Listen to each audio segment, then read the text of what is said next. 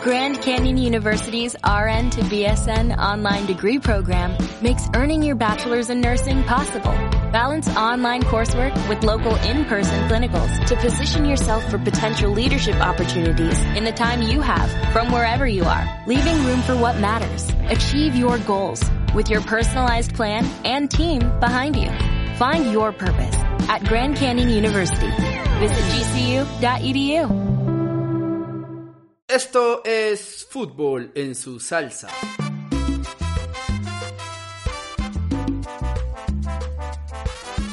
Hola futboleros y futboleras y bienvenidos a Fútbol en su salsa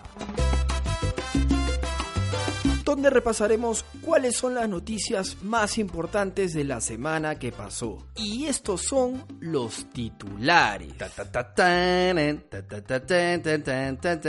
La Federación Peruana de Fútbol versus la Asociación Peruana de Fútbol. Una pelea en la que perdemos todo.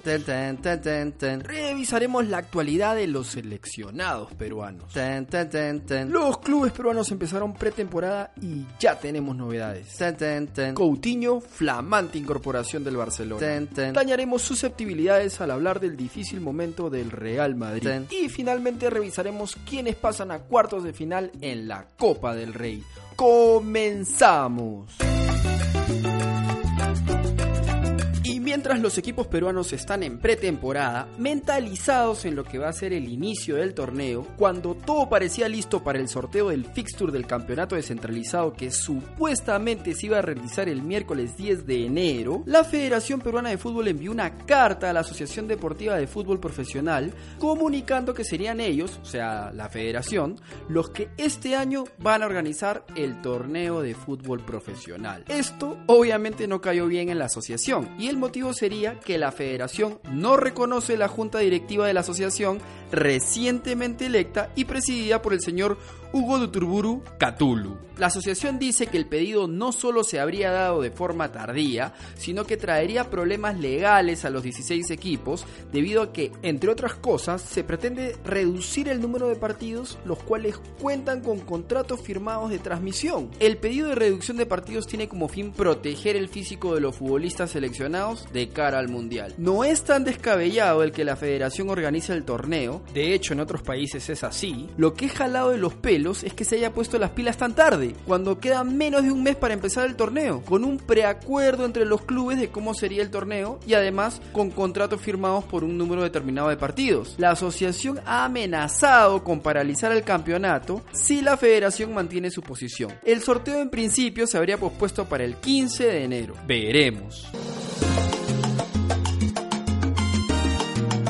Andan los seleccionados peruanos ahora que las ligas están empezando pretemporada? Bueno, Pedro Galese se integró a su equipo Los Tiburones Rojos de Veracruz, jugó el primer partido del año de visitante contra Necaxa, el equipo de Rondamón, y entregó su valla sin goles. Carlos Cáceda se integró al mismo club y sería prestado por seis meses con la intención de que no pierda ritmo de juego y pueda ser convocado para el Mundial. El club al que seguiría sería el Houston Dynamo de la MLS, donde milita nuestro seleccionado Yoshimar Yotun. José Carvalho, la última vez que lo vimos andaba por UTC. Aldo Corso renovó con Universitario de Deportes y ya empezó pretemporada. Cristian Ramos es la nueva flamante contratación del Veracruz y jugará con Galese y el seleccionado Wilder Cartagena. Miguel Araujo se quedó en Alianza y ya empezó pretemporada. Anderson Santamaría dejó Melgar y llegó al Puebla de México. Alberto Rodríguez es la nueva contratación del Junior de Barranquilla y ya empezó a entrenar. Luis Abraham tiene contrato vigente con Sporting Cristal. Miguel Trauco continúa en Flamengo y empieza el campeonato carioca el 17 de enero. Nilson Loyola debería continuar en Melgar. Renato Tapia tiene contrato con Feyenoord, pero está en la mira del Olympique de Marsella. Pedro Aquino es parte de la legión de peruanos que emigró a la Liga Mexicana y juega en el Lobos Buap con el también seleccionado Luis Advíncula. Sergio Peña tiene oferta de varios clubes, pero quiere quedarse a jugar la Liga Santander y ascender a la primera división de España con el Granada. Cristian Cueva regresó tarde a los entrenamientos de Sao Paulo, sería sancionado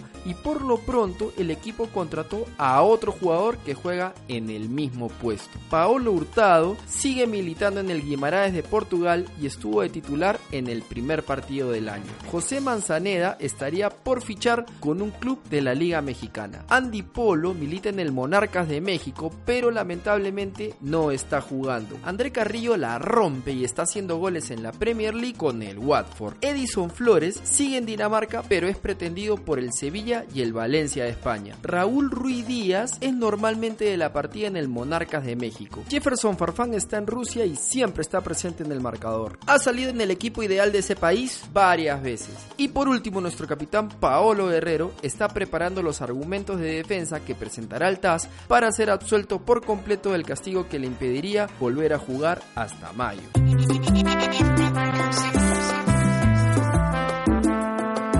Próxima semana será el partido de presentación de Universitario de Deportes en la llamada Noche Crema. Los jugadores han hecho un pedido especial a los hinchas para que llenen el estadio en el partido donde enfrentarán al Deportivo Independiente de Medellín. El partido se realizará el miércoles 17 de enero a las 8 de la noche en el Estadio Monumental. Las entradas cuestan 20, 40 y 70 soles y las puedes comprar en Teleticket de Won y Metro. Es sabido que la U no puede hacer contrataciones por incumplimiento ante la Comisión de Licencias de la Federación Peruana de Fútbol y por este motivo será un año especialmente complicado para los cremas. Hoy más que nunca es el momento de apoyar. Por otro lado, el Sport Boys del Callao está preparando lo que será la Noche Rosada, donde hará su presentación oficial ante el Monarcas Morelia de Raúl Ruiz Díaz, Ray Sandoval y Andy Polo. El partido se realizará el jueves 25 de enero en el Estadio Nacional de Lima. Y Alianza ya tiene prácticamente definido el 11 titular al menos eso se puede deducir de los partidos de entrenamiento, y sería de la siguiente manera. Arriba, Carlos Ascuez y Gabriel Leyes. En la volante, Luis Ramírez, Reinaldo Cruzado, Mario Velarde y Tomás Costa. Y en la defensa se está probando con Garro, Godoy, Araujo y Duclos. Finalmente, defendiendo los tres palos, el eterno Leao Butrón.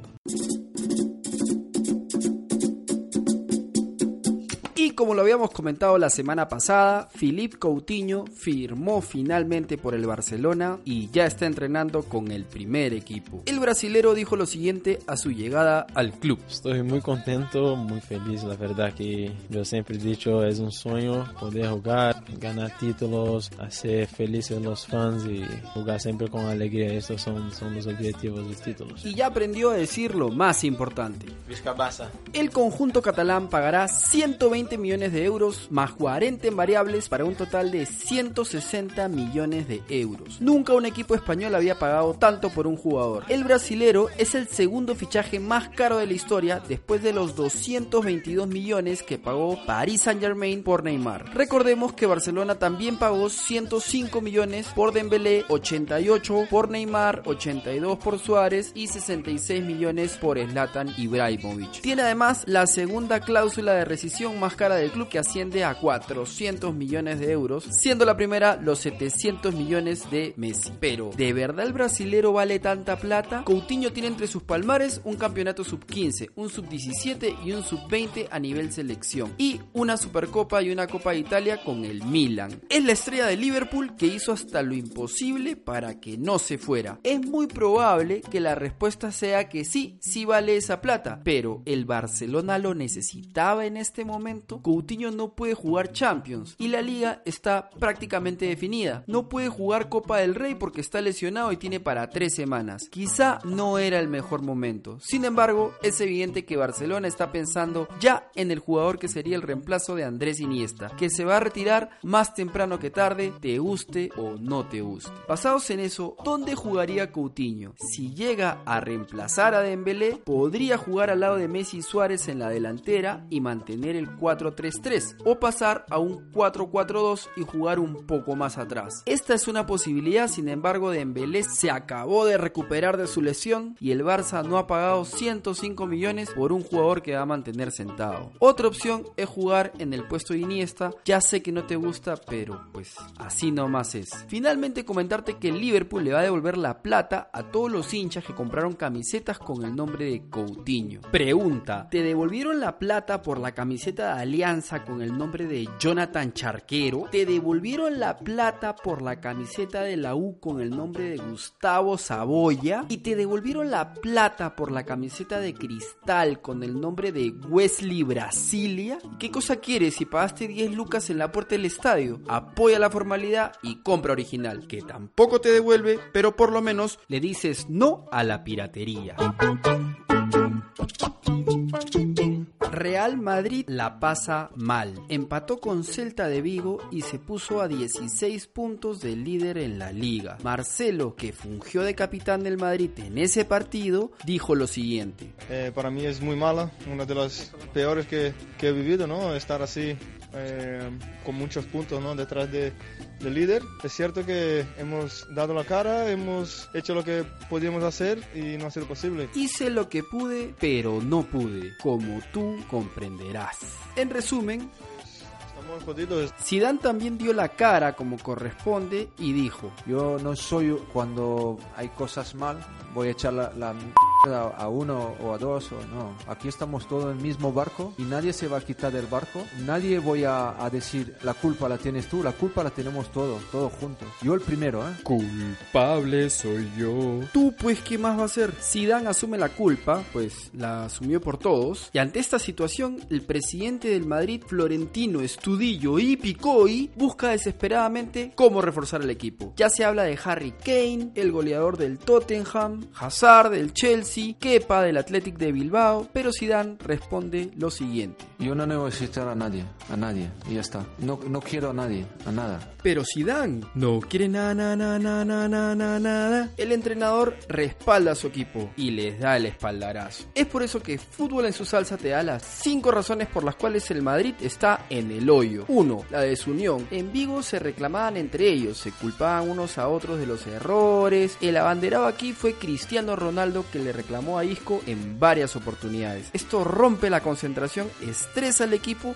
y hace más difícil el juego. 2. Falta de puntería. En la temporada pasada, después de 17 partidos, el Madrid sumaba 40 puntos y 47 goles. Hoy tiene 32 puntos y 32 goles. Sin goles no hay puntos. 3. Físico. La gran cantidad de lesiones evidencia que hay un problema de físico que debe ser trabajado con urgencia. 4. No se mira la banca. Hay jugadores que deben rotar porque los titulares no están rindiendo. Sin embargo, Zidane renueva y renueva la confianza en el equipo base. Con Numancia se pusieron suplentes, pero Real Madrid estaba prácticamente clasificado. Además, Numancia es un equipo de segunda división. Y 5. El bajón de las estrellas. Los jugadores claves están sufriendo una baja en su nivel de juego y esto está afectando fuertemente el desempeño del equipo. Finalmente, aquí el problema no es la liga, porque la liga se perdió hace rato en el derby de Navidad con el Barcelona. Aquí el problema realmente es la Champions. El equipo que le empató a Celta de Vigo, ¿crees que le va a ganar al PSG de Neymar y compañía? Tienen que, les falta un mes para quedar a punto. Veremos.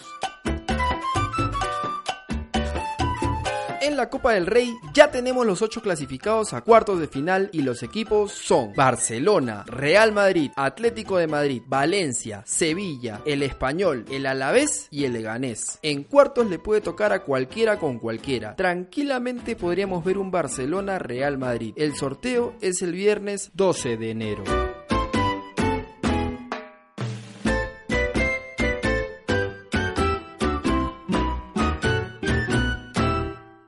Al término de esta edición nos enteramos que Jerry Mina, defensa del Palmeiras, ya es jugador del Barcelona. Fue fichado por 11.8 millones de euros y llega ante la altamente probable salida de Macherano. Jerry será el primer colombiano que juegue un partido oficial por el Barcelona.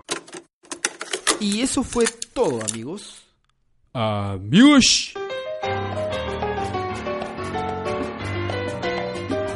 Saludos a la gente que nos sigue en YouTube. Gracias por sus comentarios, siempre los tomamos en cuenta para seguir mejorando. Y si te gustó, comparte y dale me gusta para darte lo que te gusta. No se olviden suscribirse al fanpage de Facebook arroba fútbol en su salsa para que no se pierdan el audio de la semana. Estamos también en Twitter como arroba fútbol en su salsa en la aplicación de podcast de iTunes y si no tienes iPhone estamos en Podbean y en iVoox. Envíanos tus comentarios, quejas y sugerencias a fútbol en su salsa arroba gmail.com. Eso fue todo. Chao.